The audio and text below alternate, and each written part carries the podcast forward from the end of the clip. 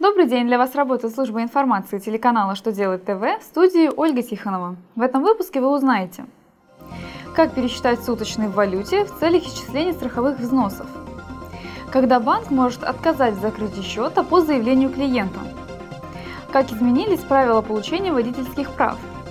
Итак, о самом главном по порядку –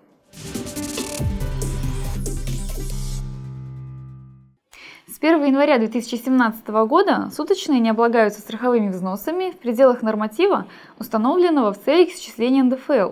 Это 700 рублей в день при командировках на территории России и 2500 рублей в день при нахождении в командировке за рубежом. Но как определить облагаемые суммы, если суточные по заграничным командировкам выплачены в иностранной валюте? Минфин разъяснил, что выплаты включаются в базу по страховым взносам в день их начисления – Поэтому пересчет суточных в рубли должен осуществляться по официальному курсу Центрального банка России, установленного на дату начисления суточных в пользу работника.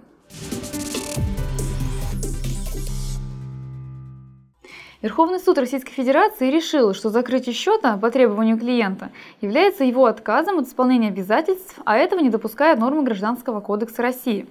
Банк по смешанному договору открыл клиенту банковский счет и выдал ему карту с овердрафтом. Затем клиент потребовал закрыть этот счет и открыть ему судный счет для учета задолженности по кредиту. После отказа банка гражданин обратился в суд. Суды двух инстанций согласились с мнением клиента. Поскольку счет уже не используется, его можно закрыть, а кредит клиент мог бы вернуть даже после закрытия счета. Верховный суд России с такой позицией не согласился. Кроме того, он отметил, что стороны добровольно согласились с тем, что операции по договору связаны с использованием банковского счета.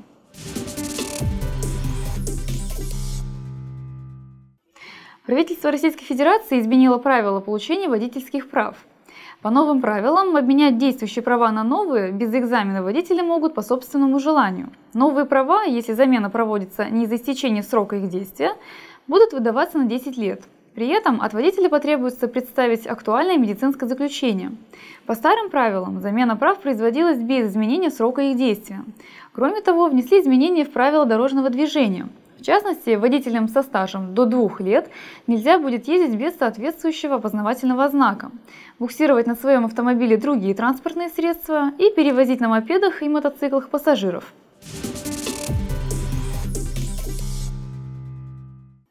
На этом у меня вся информация. Благодарю вас за внимание. До новых встреч!